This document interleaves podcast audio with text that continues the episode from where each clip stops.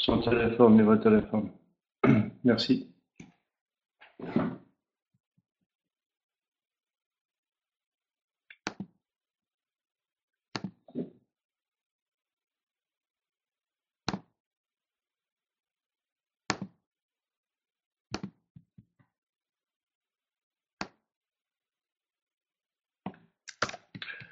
Voilà, le,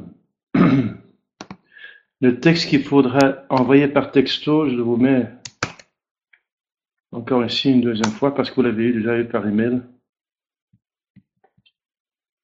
Voilà, je l'ai mis là.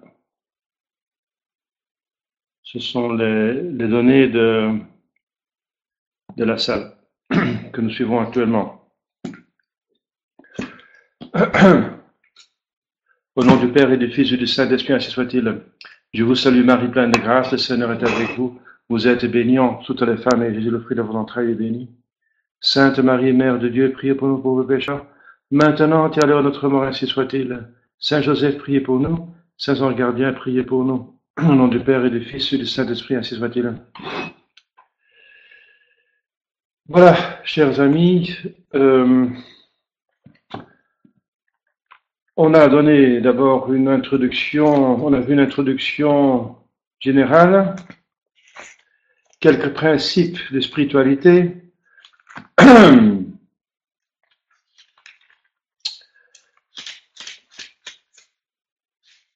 Ce soir, je voudrais euh, parler, parce qu'il y a justement pour illustrer cette diversité parmi les spiritualités qui ont affaire à nous-mêmes, n'est-ce pas? Parce que pour, concernant Dieu, la foi est une, Dieu est un, mais la complicité et aussi la variété est du côté de la, créature, même si en Dieu il y a toutes les perfections, qui sembleraient donner une variété de perfection en Dieu, ce n'est pas une variété au sens strict parce que en Dieu tout est absolument un, un, sans distinction. Il y a dans la divinité de Dieu pas de distinction entre sa justice, sa bonté, sa sainteté, son intelligence, sa puissance, son omniprésence, son éternité, etc. Euh, toutes ces perfections, sa beauté, euh, il n'y a, a pas de distinction en Dieu. C'est un. La seule distinction qui est en Dieu, c'est les personnes. C'est les personnes. Même une différence. Il y a même une différence, n'est-ce pas? Distinction et même une différence. Le Père n'est pas le Fils, le Fils n'est pas le Saint-Esprit, et, le, Père n'est pas le Saint-Esprit, et vice-versa. Alors, euh, cette variété se trouve de notre côté, et nous devons acheminer spirituellement, chacun selon ses possibilités et impossibilités. Nous avons un chemin à faire qui a deux aspects, nos possibilités, parce que c'est donc euh, c'est l'ascétique, n'est-ce pas, et la, l'effort que nous devons faire de notre côté, eh bien, on peut seulement faire l'effort avec euh, les moyens que nous avons, les forces qui sont à notre disposition. Et ensuite, aider par la grâce, corriger nos défauts. Parce qu'un défaut peut, peut nous faire tomber dans l'enfer. Dans le purgatoire, dans l'enfer. C'est pas le défaut que nous allons tomber. Euh, avec cette encore distinction que parfois le défaut, c'est une exagération de nos qualités, n'est-ce pas Qu'on ne tient pas le juste milieu. C'est encore un défaut, donc ce défaut n'arrive pas par la faiblesse, par l'absence la, d'une vertu, mais d'une exagération d'une vertu, qui devient un vice par exagération, puisque la vertu se tient au milieu, un juste milieu qui est un sommet d'une montagne, n'est-ce pas Qui a deux gouffres, pas assez et trop.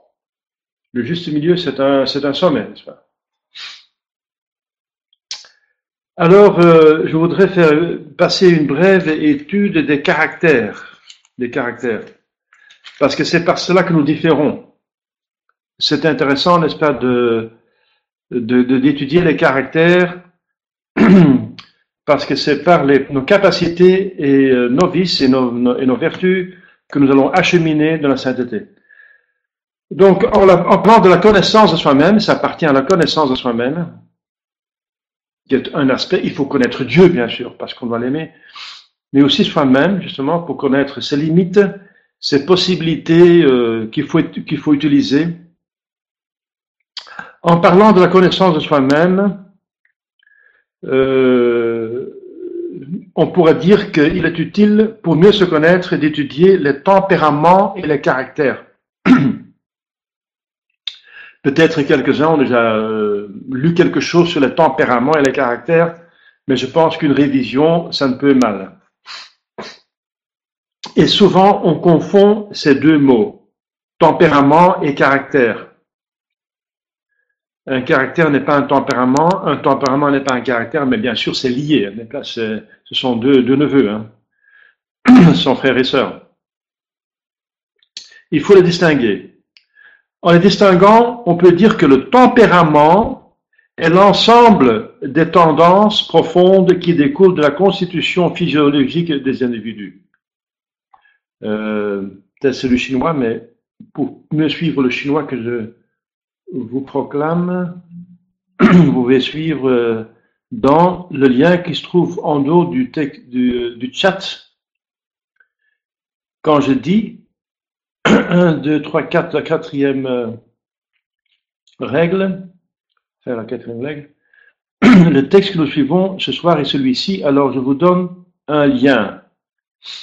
Eh bien, si tout va bien, ce lien, il donne bien sûr euh, Tanqueray, et dans l'édition que moi j'ai, il y a à la fin, effectivement, ce, cette euh, étude de caractère.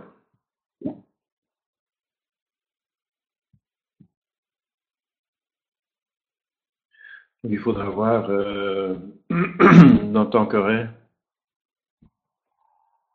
euh, page, euh, si on va à la page, euh, il y a pas mal de pages. Hein.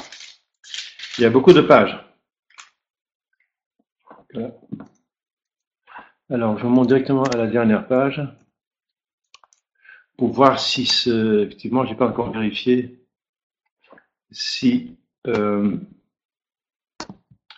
cet appendice se trouve dans cette édition qui se trouve en ligne. Sinon, vous suivez, c'est pas compliqué. Hein. C'est pas trop compliqué. Le, le, les tempéraments, non, ça marche pas. Donc, je n'arrive pas. Ça prend trop de temps pour le chercher. C'est pas grave. C'est pas grave.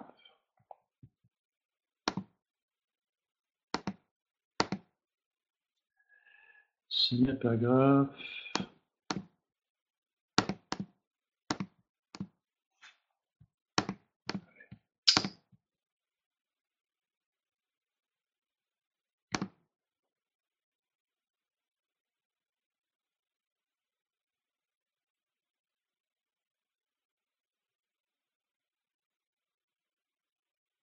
Euh, parce que pour aller à la fin, euh,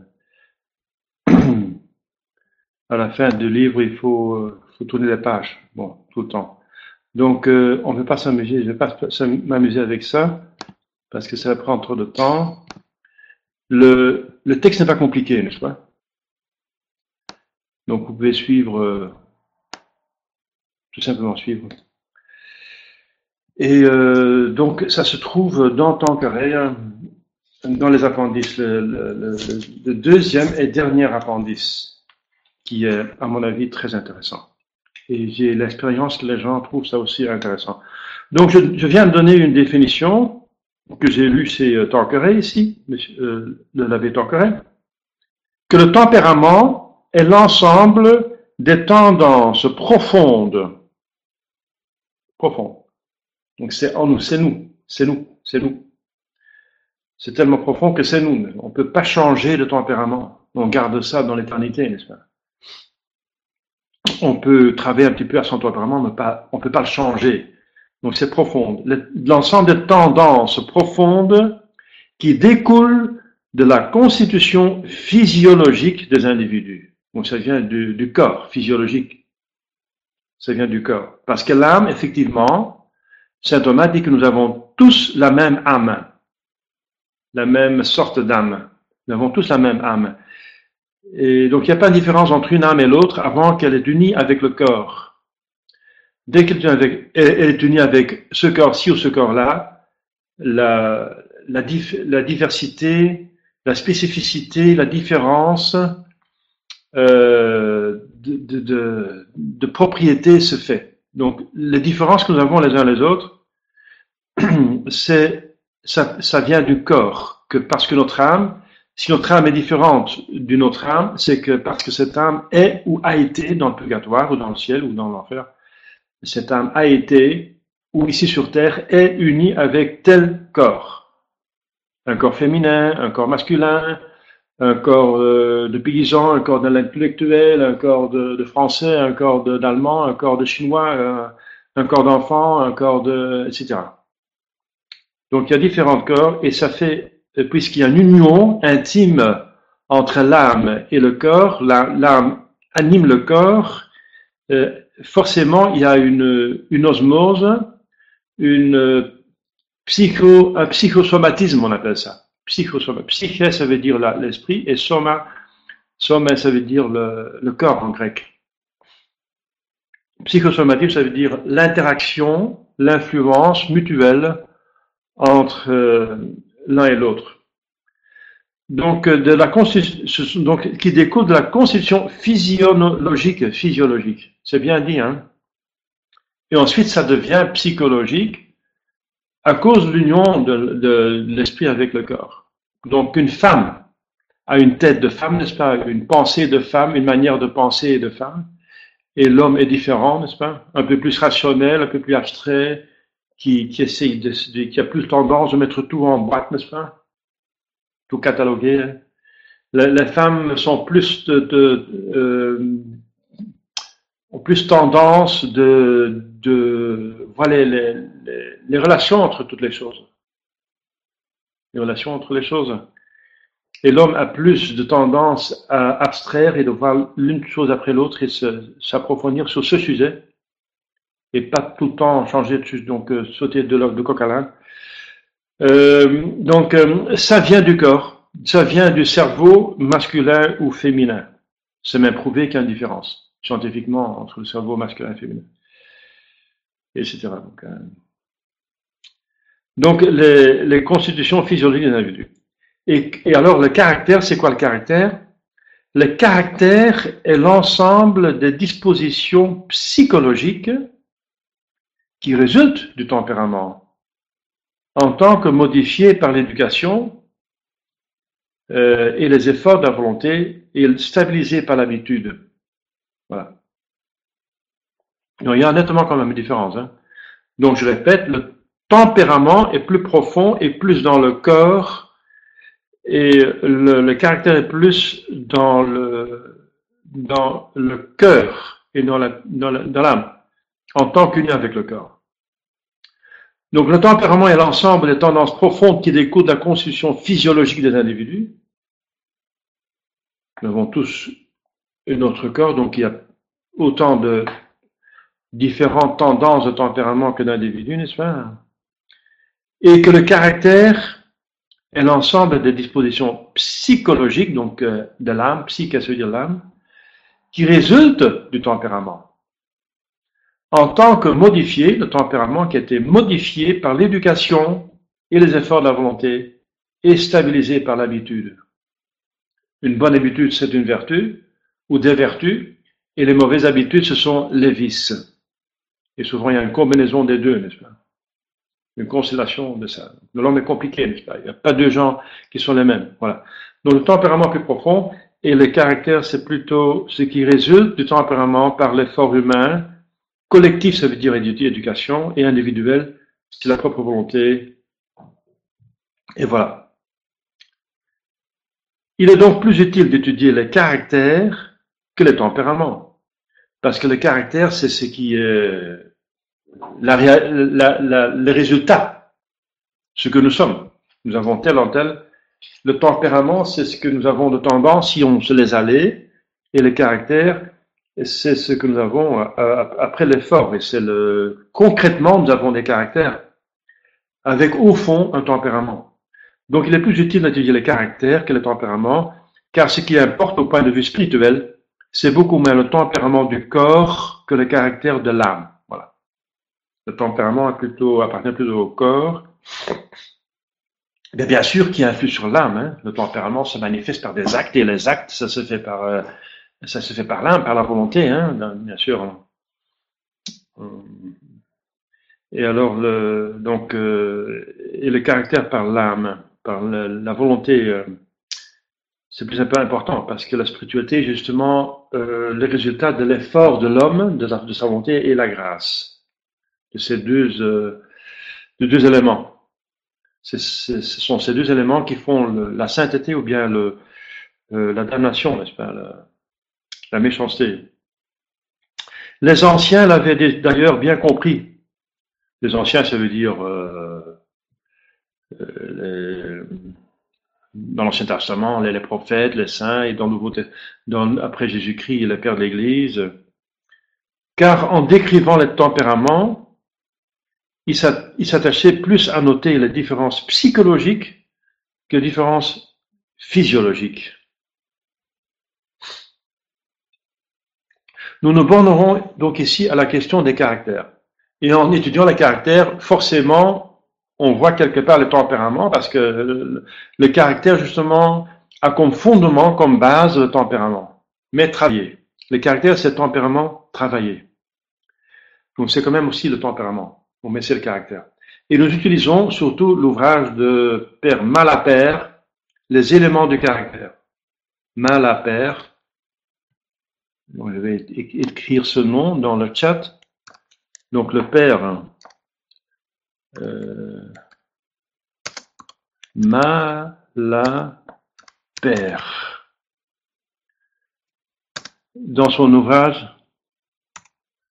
Malapère, les éléments du caractère, tout en simplifiant et parfois en rectifiant de ces divisions. Donc ça, c'est ce que Tangré va donc puiser dans Malapère. Nous exposerons très brièvement, premièrement, les bases de notre division, les divers caractères qu'on peut distinguer par rapport aux trois grandes facultés de l'homme. Intelligence, mémoire, euh, volonté.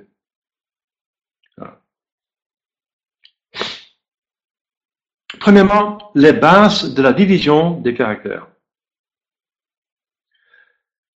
Ah, donc premièrement, quand on veut spécifier les principales tendances qui différencient les caractères, les tendances, qui difficile à dire sur caractère.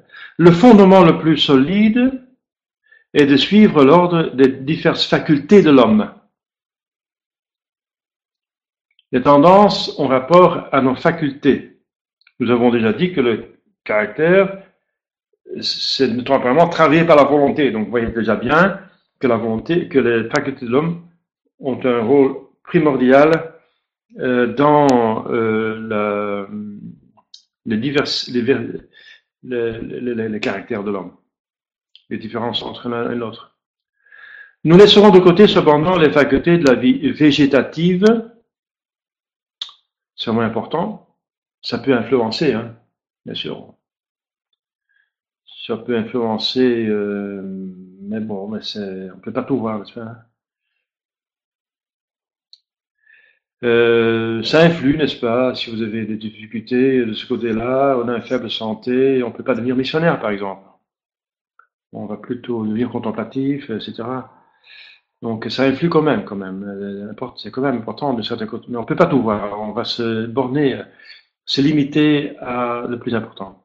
Nous laisserons de côté cependant les facultés de la vie végétative qui ont moins d'importance, quand même importance, mais moins d'importance à notre point de vue et nous verrons quels sont les principaux caractères par rapport à la sensibilité, voyez, par rapport aux facultés spirituelles et par rapport à la vie de relation.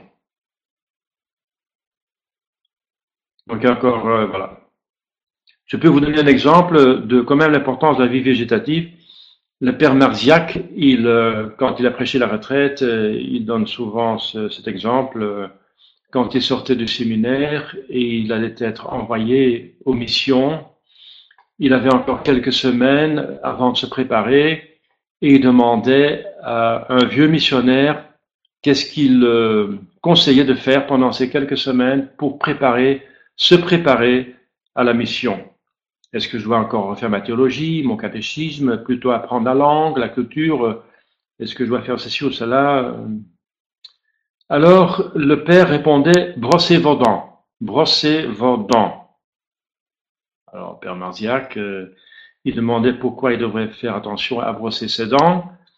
Eh bien, c'est parce, alors le père répondait, parce que moi j'ai négligé de brosser mes dents et j'ai eu des dents pourries, ça a gâché mon estomac et ça a ruiné ma santé et puis ça a cassé la mission, voilà. Donc vous voyez, euh, euh, ça veut dire qu'il faut rester très réaliste et que brosser ses dents c'est pas le plus important bien sûr, parce que les païens le font aussi les damnés. Euh, ceux qui vont en enfer se brossent aussi les dents probablement. Mais vous voyez, tout a son tout a son, importance, même la vie végétative. Mais c'est pas le plus important. Alors, euh, Tanqueray, il va euh, donc euh, diviser par rapport aux diverses, diverses facultés de l'homme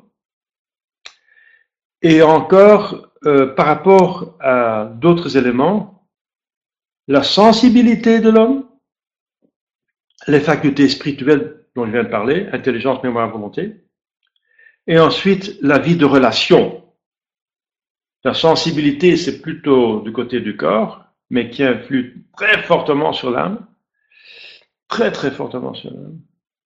Les facultés spirituelles qui sont l'âme, qui est le, plus important de ce que je suis, c'est mon moi le plus intime, c'est mon âme immortelle, mon corps est mortel, mais mon âme est immortelle. Et ensuite, la vie de relation, ça veut dire mon rapport avec les autres, qui est très très important parce que ça va déterminer beaucoup de choses. Nous sommes essentiellement sociables et sociales parce que nous sommes créés à l'image de Dieu et de Dieu. Dieu est une société, n'est-ce pas, de trois personnes. Nous venons de, parents, nous apprenons nos connaissances par l'école, euh, nous recevons la foi, la vie surnaturelle par l'Église. Euh, les relations sont très importantes, n'est-ce pas? Jésus s'identifie avec notre prochain pour déterminer notre éternité. Il dit, j'avais faim et vous m'avez nourri. Donc la vie de relation, très important. Alors donc sensibilité, faculté spirituelle, vie de relation. Alors un petit schéma fera mieux comprendre pensée. Donc par rapport à la sensibilité, euh, il divise entre apathique et affectif. Par rapport à la sensibilité, il y a des apathiques, apathiques à privatif, donc qui ont peu de sensibilité, et affectifs qui ont plus de sensibilité. Moins ou plus, apathiques et affectifs. Parmi les apathiques, il y a encore deux, catégories qui distinguent, les indolents et les énergétiques. Un apathique peut être quand même, quand même énergétique. Peut être aussi indolent. Parmi les affectifs, il y a encore deux catégories, les émotifs ou les passionnés. Émotion ou passion. Émotion, c'est plus à la superficie, c'est plutôt sens extérieur, passion, c'est plutôt sens intérieur. Donc c'est affectif, émotif ou passionné. Voilà. Alors, deuxièmement, par rapport aux facultés spirituelles. Eh bien, il y a donc il y a l'intelligence et la volonté parce que la mémoire fait partie plutôt de l'intelligence. donc il, fait seulement deux distinctions les cérébraux et les volontaires par rapport aux facultés spirituelles, les spirituelles, donc l'âme, l'intelligence et volonté, les cérébraux, ceux qui ont une, intelligence nettement plus euh, puissante que d'autres, et les volontaires, ceux qui ont une volonté plus puissante que d'autres. Parmi les cérébraux, il y a encore deux catégories. Les purs spéculatifs, purs spéculatifs, les professeurs d'université, par exemple, les purs spéculatifs, ou bien les intellectuels passionnés, n'est-ce pas? Ceux qui vont vraiment faire des recherches. Euh, c'est l'archéologie, l'archéologue qui va fouiller euh, comme un fox terrier, jusqu'à s'y trouve euh, un os qui que ceci ou cela, n'est-ce pas, les intellects passionnés, n'est-ce pas, qui jour et nuit euh, sont, sont donc sondent et développent leurs connaissances, passionnés, les intellectuels passionnés, cérébraux, purs spéculatifs, plutôt des, des secs, n'est-ce pas, des gens secs, purs, la science pure et simple, ou bien les passionnés mettent plus de cœur et passion. Alors les volontaires. Parmi les volontaires, il y a encore deux catégories.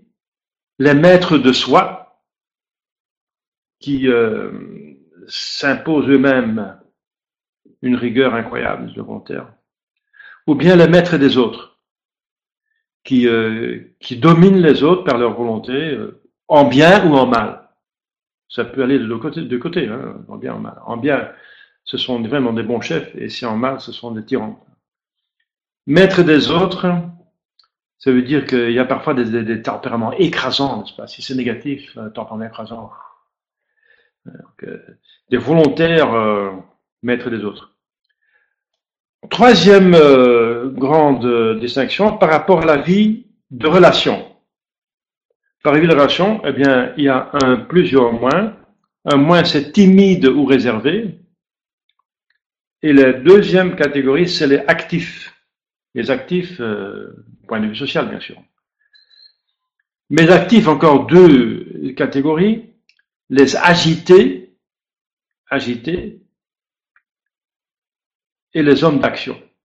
De sorte, agités, donc, euh, on bouge, on bouge, on bouge. Et les hommes d'action, ça veut dire les gens qui entreprennent quelque chose euh, de intéressant, n'est-ce pas? Voilà. Donc c'est un petit peu le schéma, les distinctions qui fait. Euh, il se limite à ces distinctions qui sont, donnent déjà assez de matière. Avant d'expliquer ces divisions, quelques remarques préliminaires s'imposent. Les caractères que nous allons décrire n'existent pas à l'état pur. Voilà. Donc ça, il faut bien euh, connaître. Donc on peut se retrouver dans plusieurs euh, typiquement. Enfin, il va typer, il va description. On peut se trouver plus ou moins dans plusieurs descriptions parce qu'on est une constellation de cela. Ils sont généralement mélangés et offrent d'ailleurs bien des degrés différents. Ainsi, les apathiques, les apathiques ne sont pas purement apathiques, Sinon, ils font plus rien, ils bougent plus. Ils vont mourir, ils vont pas même avoir l'énergie de manger. Ils sont malades alors. Ils ont une certaine dose de sensibilité, bien sûr, mais on les désigne par ce qui domine en eux. Domine. De même, il y a bien des degrés dans l'apathie comme dans la sensibilité que seule l'observation individuelle pourra discerner. En outre, que chaque individu particulier doit être examiné au triple point de vue que nous signalons. Sensibilité, faculté spirituelle, relation. Ainsi, un apathique peut être un cérébral ou un volontaire. Donc un apathique, c'est plutôt du, côté de sensibilité, mais du côté de la spirituelle, des, ça peut être un cérébral ou un volontaire. Hein. Donc toutes combinaisons sont possibles. De même qu'un cérébral peut être un actif ou un nonchalant, un timide. Il faut donc savoir se placer à ces différents points de vue et faire ensuite la synthèse. Ensuite, autre remarque, les cadres que nous traçons ne sont pas des cadres rigides, mais des points de repère qui permettront aux euh, ceux qui s'occupent, n'est-ce pas, de, l'étude des caractères, de mieux observer chacun euh, des personnes et surtout soi-même et d'étudier les particularités. Mais aussi connaître les autres, ça peut beaucoup aider, n'est-ce pas? Si vous savez que quelqu'un a un tel caractère, tel tempérament, vous tenez compte de ses réactions, que c'est pas du mauvais esprit qu'il fait, c'est pas fait avec une mauvaise euh, tendance. Aujourd'hui, j'ai rencontré une personne, elle a fait une remarque assez agressive. Mais euh, j'ai vu à sa physionomie que c'était, euh, elle est agressive de, de physionomie, n'est-ce pas? Euh, j'ai fait un petit peu de phrénologie et à la forme de la tête, on peut découvrir euh, des éléments justement de tempérament. Et dit voilà, euh, cette personne a aucun fait aucun mal, c'est pas, elle a, elle a même pas péché, peut-être même pas véniellement, probablement pas, ou très peu. en étant si agressif, c'est son, son, sa manière d'être. Elle est comme ça. Et, parce que pour le reste, c'était très gentil pour le reste, mais euh, fait un petit peu un coup euh, assez. Euh, voilà. Donc, ça peut aider, n'est-ce pas? Ça peut. C'est très important de savoir qu'il y a des différences. Il y a, les gens peuvent être totalement différents que vous-même, ou pour une grande partie quand même. Alors, donc, c'est pas, c'est le point de repère. Il serait fâcheux de porter prématurément après quelques conversations, un jugement définitif sur une personne, euh, surtout quand on a formé des gens, des personnes. Si vous êtes maître d'école, euh, vous devez avoir quelques connaissances de cela. Si vous êtes parent, vous avez assez de temps, assez de temps pour connaître vos enfants, parce que vous les voyez jour et nuit. Mais pour euh, d'autres personnes, c'est un peu plus difficile. C'est donc lentement par une série d'observations bienveillantes qu'on arrive à connaître le caractère de quelqu'un. Et il faut commencer par apprendre son propre caractère. N'oublions pas que les lumières du Saint-Esprit, souvent et instamment demandées, sont nécessaires à la connaissance de soi-même et des autres. Donc ça peut aider. L'Esprit Saint nous aide. Alors, les divers caractères par rapport à la sensibilité la sensibilité. Nous sommes tous doués de sensibilité, les sens extérieurs, les sens intérieurs. Mais il en est qui en, ont si peu qu'on les appelle apathiques, d'autres au contraire qui la possèdent en un haut degré, qui sont très sensibles, plus sensibles que nous, et ce sont des affectifs, sauf si vous êtes affectif vous voyez déjà que euh, vous avez déjà remarqué que l'un est plus sensible que l'autre. Les apathiques sont caractérisés par une dépression anormale de la sensibilité et du sentiment. Mais c'est de nature, hein. Ils sont pas dépressifs. C'est une maladie, ça, c'est un, mais ils sont de nature comme ça. Ils se sentent très bien, euh, on est bien dans sa peau, hein, dans sa nature, on est comme ça. Donc, euh, la pierre se sent bien comme pierre. Le, chat, il se sent bien quand il est, quand il est un chat euh, en tant que chat et l'homme se sent bien en tant qu'homme. Euh, voilà. On se sent pas mal à l'aise parce qu'on est homme, si on est homme. Voilà. Donc, ils se sentent pas mal à l'aise d'être apathiques s'ils sont apathiques. Euh, en eux-mêmes, ils vont voir qu'il faut quand même faire quelque chose parce que les autres sont apparemment différents, donc il faut s'adapter un petit peu aux autres pour pas se heurter tout le temps à tout le monde. Ça, c'est une autre paire de manches. Donc, ils n'ont que peu de désir, peu d'ardeur ou de passion. Peu de passion. Donc peu de désir, peu d'ardeur, peu de passion. Et c'est de nature, c'est parce, qu'ils sont, méchants, ils sont euh, indifférents, euh, volontairement indifférents. Non, c'est leur tempérament. Ils n'y peuvent absolument rien. Ils sont nés comme ça. Intéressant de savoir. Parmi eux, on peut distinguer deux catégories, les indolents, les indolents et les énergétiques. Les indolents ont la démarche lente et gauche. Voilà. Vous les voyez déjà, hein, les, les, flegmatiques euh, lentes et gauches.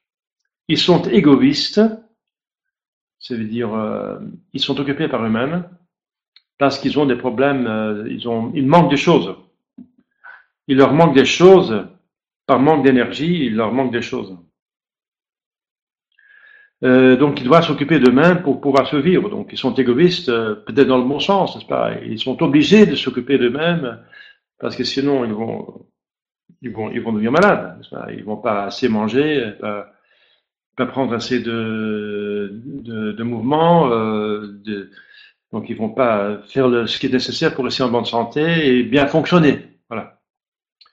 Donc, dans ce sens, ils sont plutôt égocentristes, je dirais. C'est plutôt, c'est plus, c'est moins négatif de dire égoïste. Tant qu'elle dit égoïste, euh, bon, c'est déjà un vice Mais on n'a pas, donc c'est, je dirais plutôt égocentrique. Hein.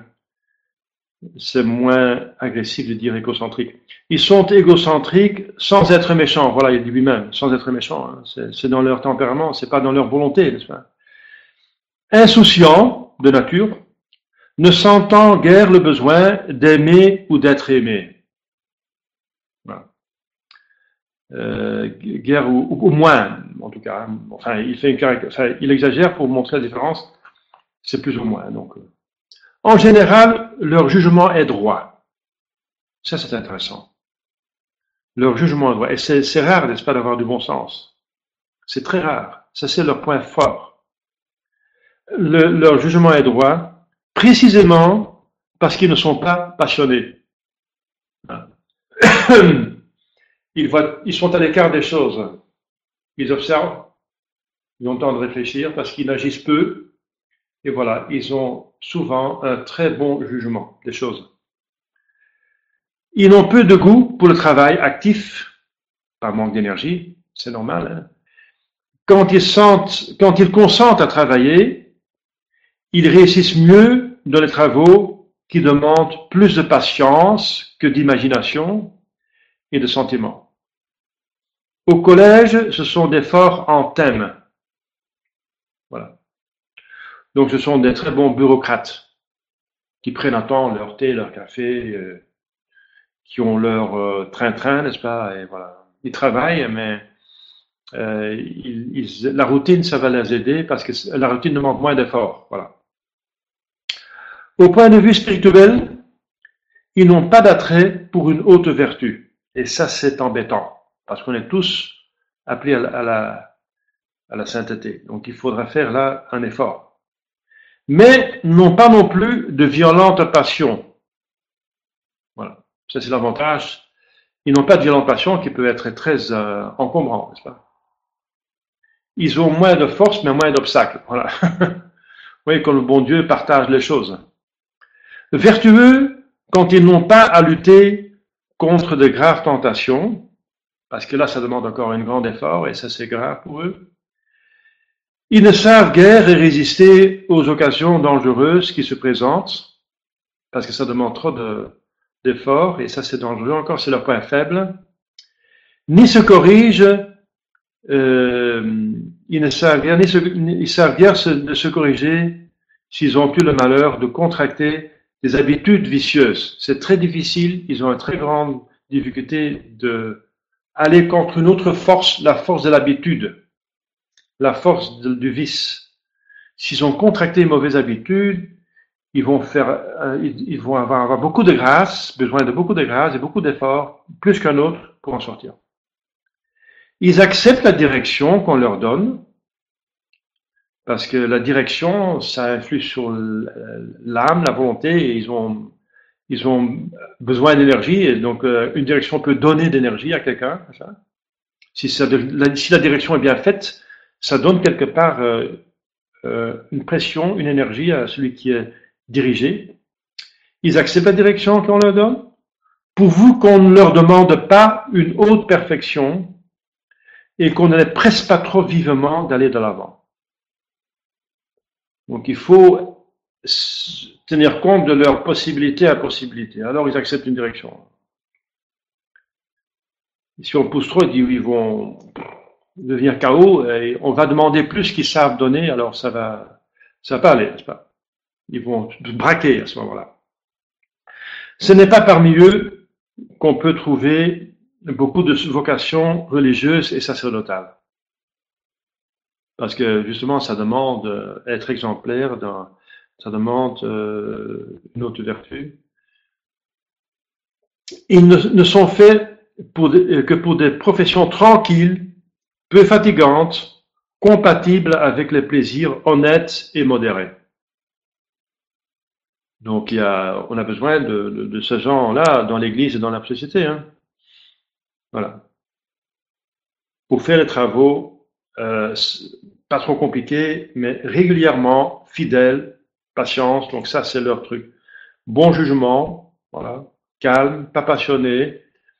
Ce sont des gens, euh, éventuellement, si vous acceptez leur tempérament, ils sont agréables à vivre. Hein. Oui. Euh, si, on, si on connaît, si on les connaît, on peut, ça peut être, ça être très bien.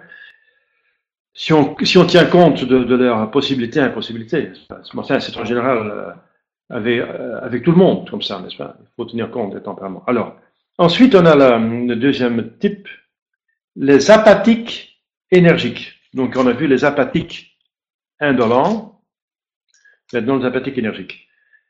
Bien que lents et lourds, ils sont apathiques, ils ont une énergie qui va euh, tempérer, qui va mettre en équilibre l'un et l'autre. Ils sont plus équilibrés, ils sont plus euh, capables de faire des choses. Bien que lents et lourds, ils sont appliqués au travail, constants et méthodiques dans leur effort, et à force de patient labeur, donc patience, ça veut dire ils sont apathiques, euh, mais labeur, ils sont quand même énergétiques, arrivent à de grands résultats. résultats. On en trouve un grand nombre dans justement la race flamande et hollandaise. Pas, euh, il y a eu pas mal de euh, dit Tanqueray ici, mais il y en a dans tous les pays. Et l'Américain Franklin peut être rangé sous ce type qui a quand même euh, trouvé des choses dans sa vie. Hein. Il a fait un travail euh, de passion labeur.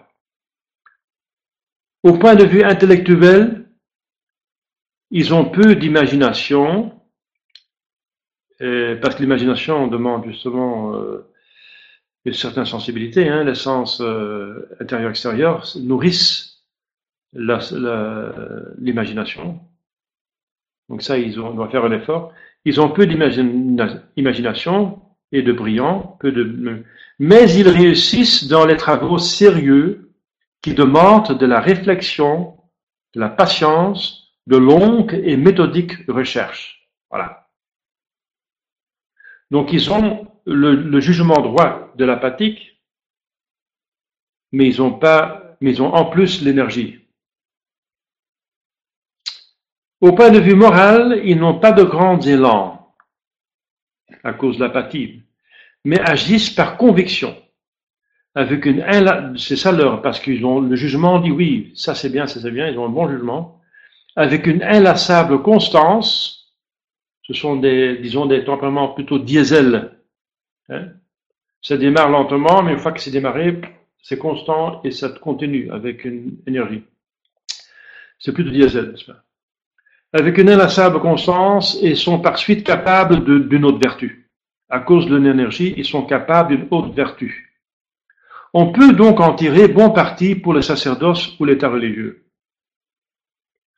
Le rapatis, est fait, euh, leur met au calme, n'est-ce pas? Un équilibre, un bon jugement, et ensuite énergie. Puisqu'ils ne sont pas trop sensibles et pas passionnés, ils n'ont pas trop de problèmes avec des femmes, non pas? Donc, euh, ils n'ont pas trop de problèmes à être restés sans femme. Hein? Voilà, faut le dire. Donc, euh, mais il faut quand même une grâce pour ça. Et pour, euh, pour rester vierge, il faut une grâce. C'est une, la vocation, c'est un don, n'est-ce pas? Mais Dieu cherche des personnes qui sont prédisposées. Donc, ils ont une prédestination pour le, sacerdoce et l'état religieux. Euh, donc, on peut en tirer bon parti pour le sacerdoce ou l'état religieux en leur inculquant des convictions profondes. Voilà. Ils doivent être euh, convaincus qu'il faut faire l'effort. L'amour de voir pour Dieu et en demandant de, des efforts méthodiques et constants vers la perfection.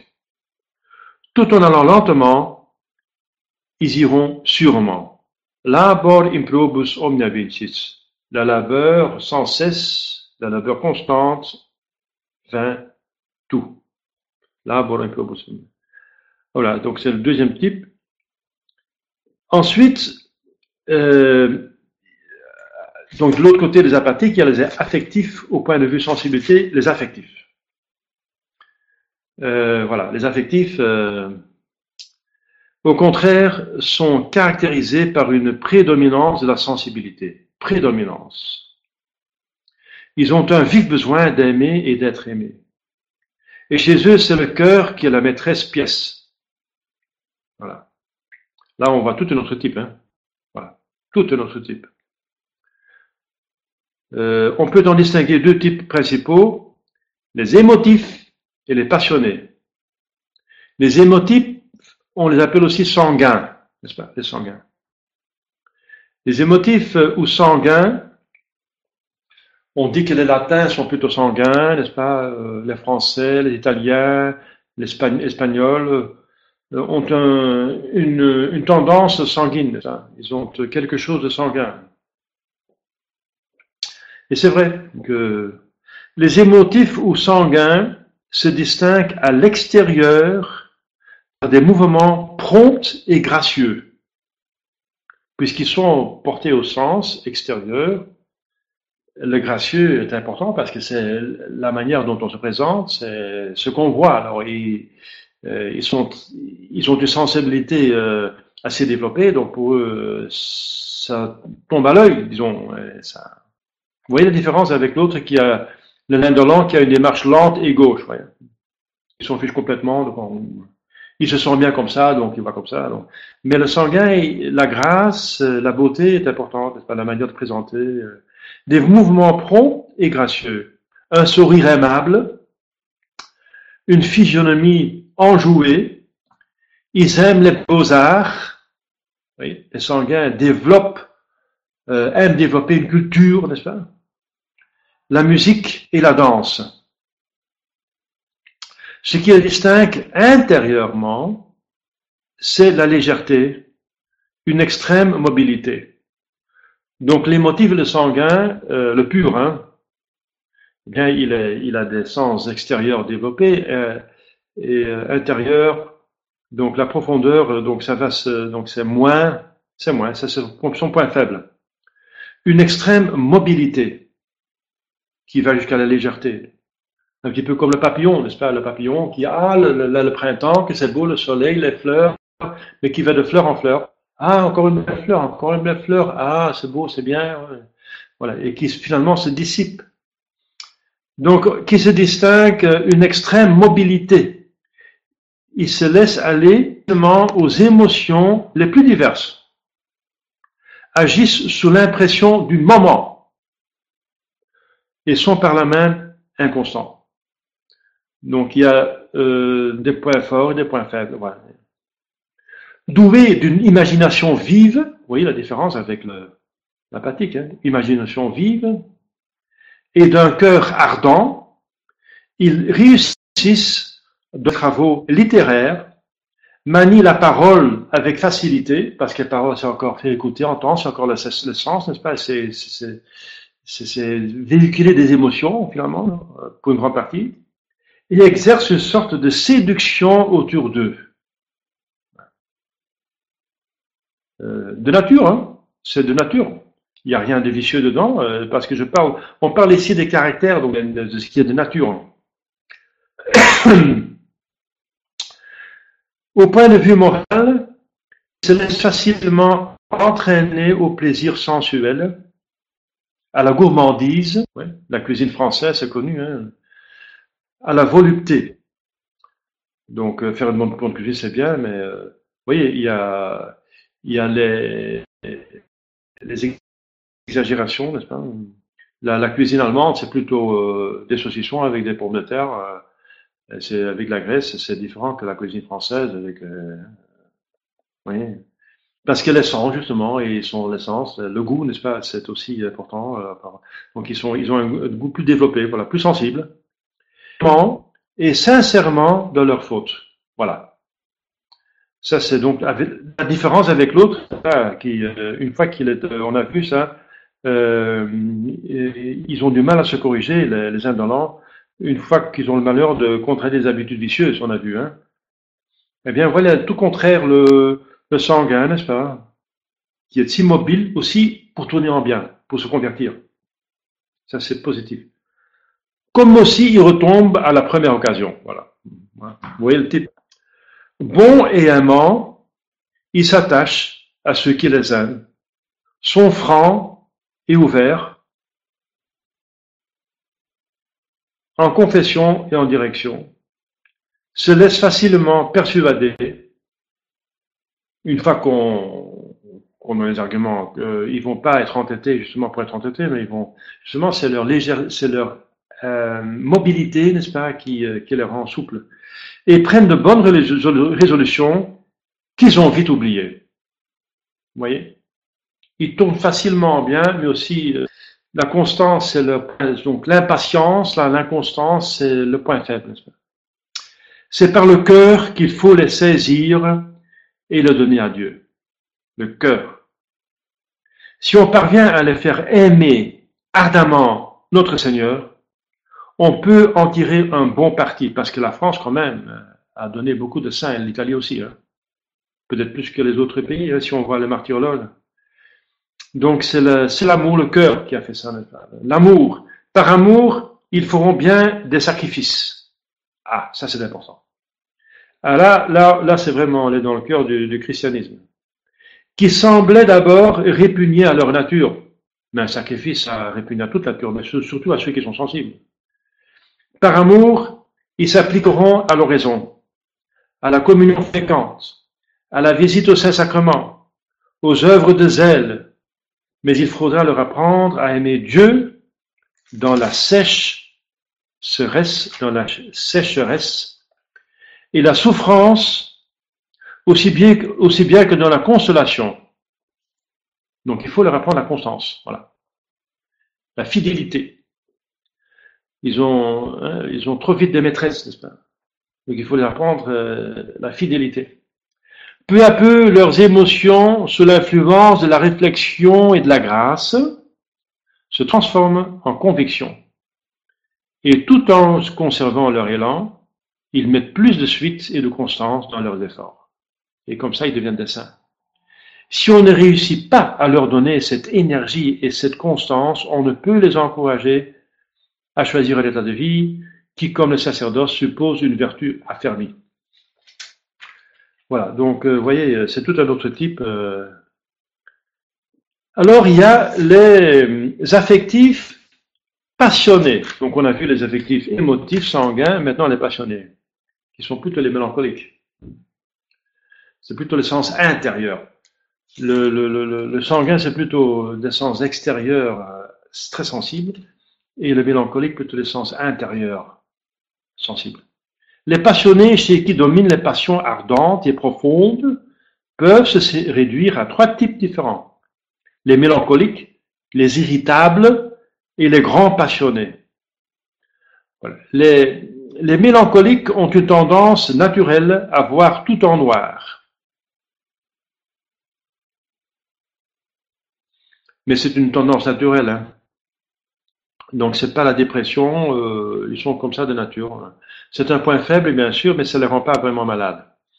Euh, ça peut, peut rendre des autres personnes malades qui ne sont pas de la même tempérament, mais eux-mêmes, ils, sont comme ça, quoi. Donc euh, c'est une tendance naturelle, hein. Mais c'est vrai qu'il faut quand même, c'est un point faible. C'est un point faible. Donc ils ont une tendance naturelle à voir tout en noir, à s'arrêter surtout aux côtés difficultueux et pénible des choses, à les exagérer parce qu'ils sont, sensibles, n'est-ce pas? Ils sentent plus l'effort pour faire les choses et ce qui répugne, ils le sentent plus puisqu'ils sont plus sensibles, ils sentent plus euh, que la croix quotidienne pèse. Ils sont donc portés à la tristesse, à la défiance, à une sorte de misanthropie, mais ils sont portés à cela, mais, hein. ils souffrent beaucoup, et sans le vouloir, font souffrir les autres. Voilà. Mais ils ont donc, ils souffrent beaucoup, donc ils ont une, habitude de souffrir, donc ils ont une capacité de souffrir peut-être plus développée que les autres à un certain moment. Ça, il faut, c'est une médaille à deux côtés. Hein. Les mélancoliques sont plutôt les, les, les, les peuples de l'Europe de l'Est, les Slaves, les, Slaves, n'est-ce pas? Les, Russes, les Tchèques, les Polonais aussi un petit peu, mais le Polonais est une mélange en tant que slave, il est mélancolique, en tant que polonais, il est sanguin. Donc, ça, c'est le sanguin, mais en, équilibre, le mélancolique. Hein. Il est en équilibre. Donc, le polonais est moins euh, atteint qu'un russe, mais quand même, il est comme. Donc, tous les slaves, les, les, yougoslaves, hein, etc. Mais il y a, des mélancoliques dans tous les pays. Hein. Partout, dans toutes les familles, il y a des mélancoliques plus ou moins. Hein. Les Bretons ont quelque chose de mélancolique si on entend leur chant, n'est-ce pas? Ils ont quelque chose de mélancolique. Quelque chose. Voilà. Euh, S'ils ne cherchent pas leur consolation en Dieu, voilà, et c'est pour ça que les mélancoliques sont très portés vers la religion, parce que ça donne des consolations. C'est pour ça que vous voyez que les Slaves sont très euh, religieux, les Russes sont orthodoxes. Euh, un, un, siècle de communisme n'a pas détruit la religion, au contraire. Tout le monde est maintenant orthodoxe à peu près en Russie. En Pologne, tout le monde est plutôt moins, plus ou moins catholique. La Tchéquie, c'est autre chose. La Tchéquie est athée. Je ne sais pas quelle est la cause pourquoi la Tchéquie est athée. il va être un autre élément. En tout cas, euh, donc, s'ils ne cherchent pas leur consolation en Dieu, qui seul peut les réconforter et atténuer leurs idées sombres, voyez, parce que l'évangile, c'est une bonne nouvelle, et dans vos souffrances, dans votre croix quotidienne, vous méritez un ciel, voilà, c'est ça qu'ils doivent savoir, sinon la souffrance n'a pas de sens. Et c'est pour ça qu'ils sont portés à, la religion, n'est-ce pas, les Slaves, tellement important. La, religion, c'est presque indispensable pour pouvoir vivre convenablement. Et atténuer leurs idées sombres, ils tombent facilement dans l'envie, le découragement ou le scrupule. S'ils n'ont pas de religion, ils vont tomber dans les grandes difficultés. Ainsi, Sainte Thérèse d'Avila considère que si la mélancolie est fortement accentuée, les personnes qui en sont atteintes ne sont pas propres à la vie religieuse purement contemplative. Hein. Comme elle suppose en effet une prédominance marquée de l'imagination euh, et de la sensibilité sur la raison chez les mélancoliques, elle peut, au bout de quelque temps, dégénérer en une sorte de folie, n'est-ce pas? Si on est totalement en train de, de méditer, de méditer, de prier, de prier, de méditer, de prier, de prier, et il y a une règle très forte, n'est-ce pas, qui on peut pas faire ci, on peut pas faire ça, on se mortifie, se mortifie, se mortifie ça peut, ça peut euh, endommager la personne. Donc, euh, sinon, elle va avoir des consolations divines intérieures euh, importantes. Mais ce n'est pas toujours le cas. En tout cas, donc Thérèse, Thérèse Avila refusait plutôt des gens qui sont, qui étaient fortement, qui étaient fortement mélancoliques, qui étaient, qui étaient, voilà, mélancoliques. En tout cas, pour atténuer cette disposition qui peut être maladif, n'est-ce pas? Il faut traiter l'alcoolique avec beaucoup de compassion. Sans doute, il faut surtout pas les heurter parce qu'ils sont tellement sensibles, il ne faut pas les blesser, mais aussi avec autorité et fermeté. Oui autorité et fermeté. Ils ont besoin d'autorité et fermeté. Sinon, on ne va pas en finir en parlant, parlant, parlant. Il faut les imposer quelque chose, c'est comme ça, et puis c'est tout. Faites, exécutez. Euh, c'est pour ça que le tsar euh, et le communisme, le tyran, n'est-ce pas, maintenant Poutine, ça marche bien chez les Slaves. Un homme fort, n'est-ce pas, qui s'impose, pour eux, c'est tout à fait normal. Le tsar, euh, le Staline, euh, le tsar en bien, sauf si le, le, Staline en mauvais, et le Poutine, oui, ça, un Poutine, un Staline, un tsar, ça, ça va très bien pour eux. Autorité, fermeté. Ne les laissant pas suivre leurs caprices, ça va les aider, hein, une main forte à côté d'eux. Ça va leur, leur, sortir de leur, euh, de leur euh, cocon, n'est-ce pas, euh, qui devient une serre, une serre qui devient trop chaude, n'est-ce pas? Si la serre devient trop chaude, alors les plantes vont s'évanouir. Hein. leur ni se laisse guider. Donc, ne, ne, les laissant pas suivre leurs caprices, ni se laisser guider par leurs soupçons. Voilà. Ce sont des gens qui sont soupçonneux. Ils ont l'impression que ils suivent leurs impressions. Les impressions sont myopes, hein, sont dangereuses. Euh, puisque leur jugement n'est pas suffisamment droit, il faut qu'ils se soumettent aux décisions d'un directeur, un prudent. Donc, le pur mélancolique n'est pas vraiment un chef, n'est-ce pas? Mais ça peut être, euh, il va très bien, n'est-ce pas? Les mélancoliques sont des gens de cœur aussi, de cœur. Ils ont des sentiments intérieurs très forts, donc ce sont des gens de cœur. Ils vivent avec leur cœur, avec leur mémoire, n'est-ce pas? Avec les impressions euh, qu'ils ont, ils n'oublient pas vite, parce que l'impression était très forte. Ils n'oublient pas vite, donc ils ont une mémoire d'éléphant, n'est-ce pas? Alors il y a les émotifs irritables ou impulsifs. Des émotifs impulsifs. Hein. Par exemple, on appelle quelqu'un monsieur 20 000 volts, c'est monsieur 20 000 volts. Les émotifs irritables ou impulsifs se laissent entraîner facilement aux premières impressions vives qui s'emparent de leur âme. Sans cesse vibrant, ils passent rapidement de la gaieté à la tristesse, de l'espoir à l'inquiétude, de l'enthousiasme au découragement. Donc il y a des gens qui sont très sensibles à l'intérieur, mais qui sont qui se laissent impressionner et qui euh, qui changent tout le temps, n'est-ce pas? Mais tout le temps euh, avec émotion, avec cœur. C'est très fatigant, n'est-ce pas? C'est épuisant, n'est-ce pas? S'ils sont contredits ou humiliés, ils se livrent à l'emportement parce que ça fait mal. Ils sont plus sensibles que d'autres, donc ça fait plus mal que chez d'autres. Donc ils réagissent contre le. Ah, l'emportement à des paroles ou à des gestes violents. En un mot, ils perdent souvent la maîtrise d'eux-mêmes et rudoient ceux qui les entourent. Donc si quelqu'un est rude, euh, ça peut être par faiblesse, par euh, sensibilité exagérée. C'est pas parce qu'il est méchant, mais parce que c'est quelqu'un qui veut se protéger, quoi, qui se fait un concon, euh, euh une, un bouclier pour se défendre.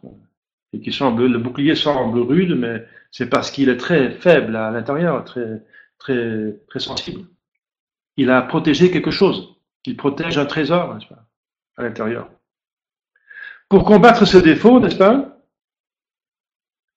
d'emportement, etc., il faut user avec énergie et constance du pouvoir de l'inhibition.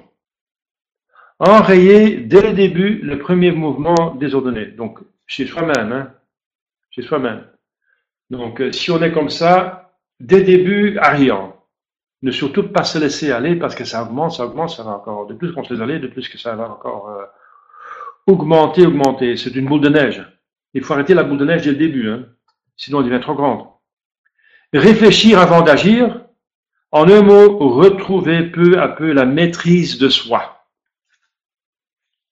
Si on ne réussit pas à dominer suffisamment ses nerfs et ses émotions, il ne faut pas songer au sacerdoce, la colère violente étant, au de Saint Paul, un vice rédhibitoire.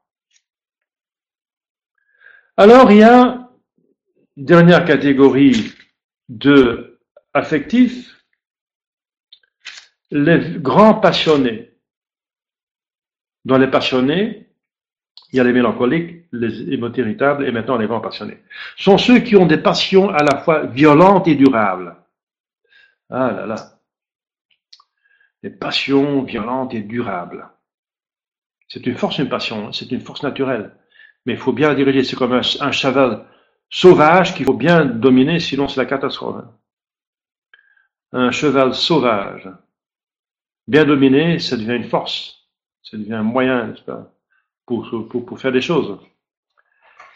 Alors, euh, donc, euh, à la fois violente, donc des passions à la fois violentes et durables, se distinguent aussi des émotifs. Énergiques, endurants, tenaces, ils sont généralement ambitieux et recherchent la domination et la gloire parce qu'ils ont une force hein, la, passion, la grande passion, c'est une force. Il se rend compte qu'avec cette force, avec ce cheval euh, fort, n'est-ce pas, qui est sauvage, mais qui est, une fois qu'il est dominé, qu'ils peuvent réussir à faire beaucoup de choses, plus que les autres. Donc ça peut nourrir une ambition, même une recherche de domination, parce qu'ils sont sensibles, ils sentent aussi les autres, ils ont des intuitions, n'est-ce pas, des, des flairs, et en, et en, même temps une énergie. Ça donne des possibilités. Hein ça donne des possibilités.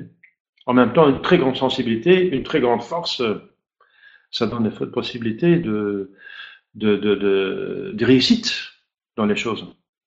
Ils sont appelés à faire beaucoup de mal ou beaucoup de bien. Voilà.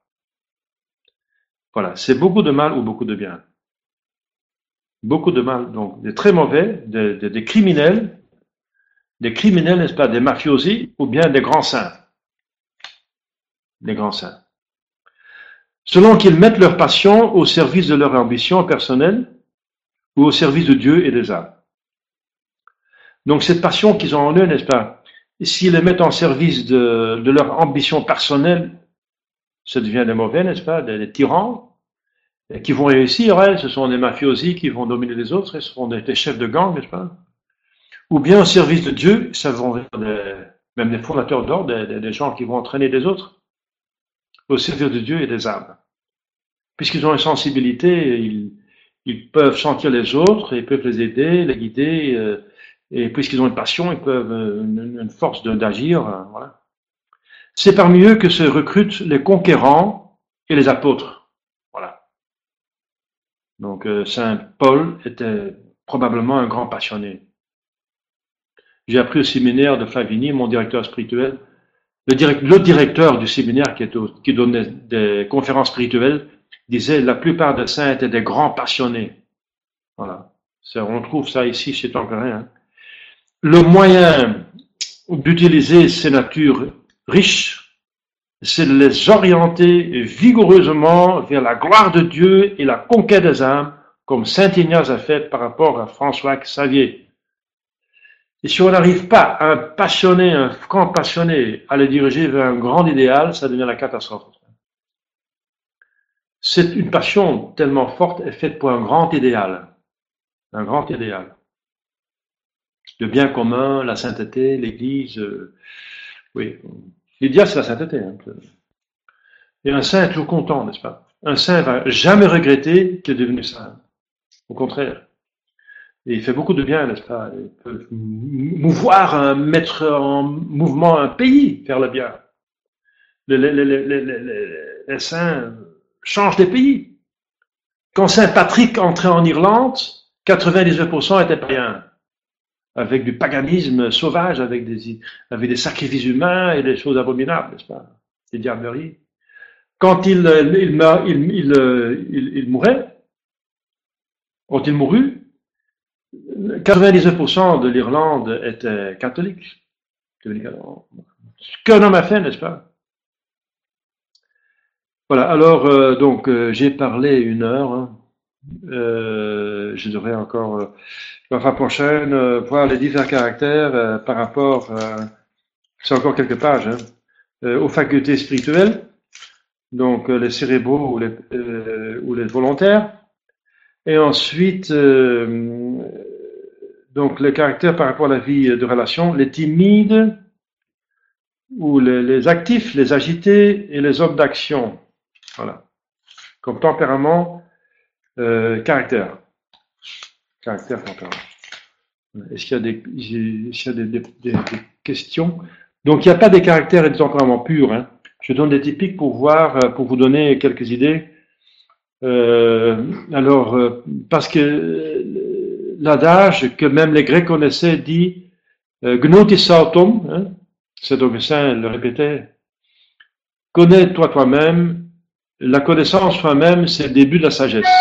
Donc il faut connaître ses propres euh, euh, faiblesses et ses propres forces pour pouvoir savoir quel chemin il faut suivre. Voilà si vous savez dans quel, dans quel type de caractère vous vous trouvez entre les deux, plus ou moins, n'est-ce pas? On se positionne entre les deux extrêmes, par exemple entre les, les empathiques et, et, les affectifs, plus ou moins à gauche ou à droite, au milieu, milieu droite, milieu gauche, n'est-ce pas? Alors on sait quel travail on a à faire sur son tempérament pour en faire un caractère, n'est-ce pas, qui vous mène au ciel. Voilà, bienvenue euh, Sam. Euh, voilà. Oui. Il y a quelqu'un qui est venu nous rejoindre.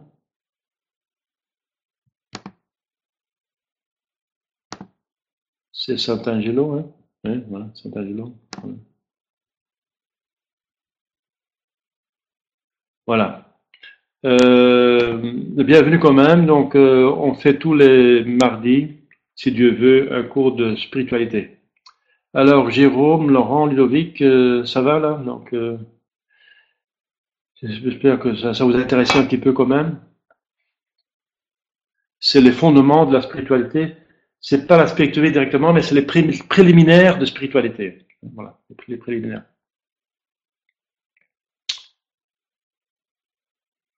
Jérôme est en train de taper une question dans le chat.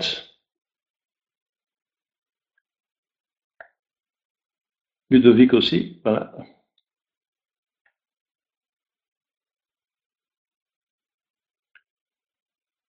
Ah oui?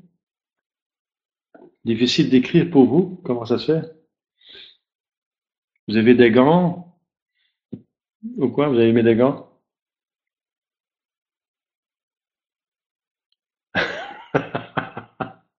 D'accord.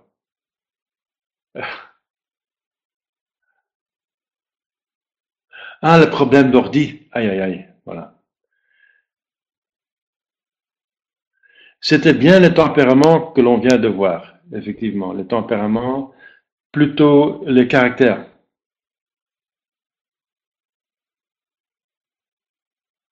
Jérôme, vous avez vraiment un problème d'ordinateur. Hein? Euh, il faut faire un petit, il faut trouver un, solution, je hmm. J'espère que vous m'avez bien entendu là. En tout cas, le, la conférence a été enregistrée. Hein. À la prochaine.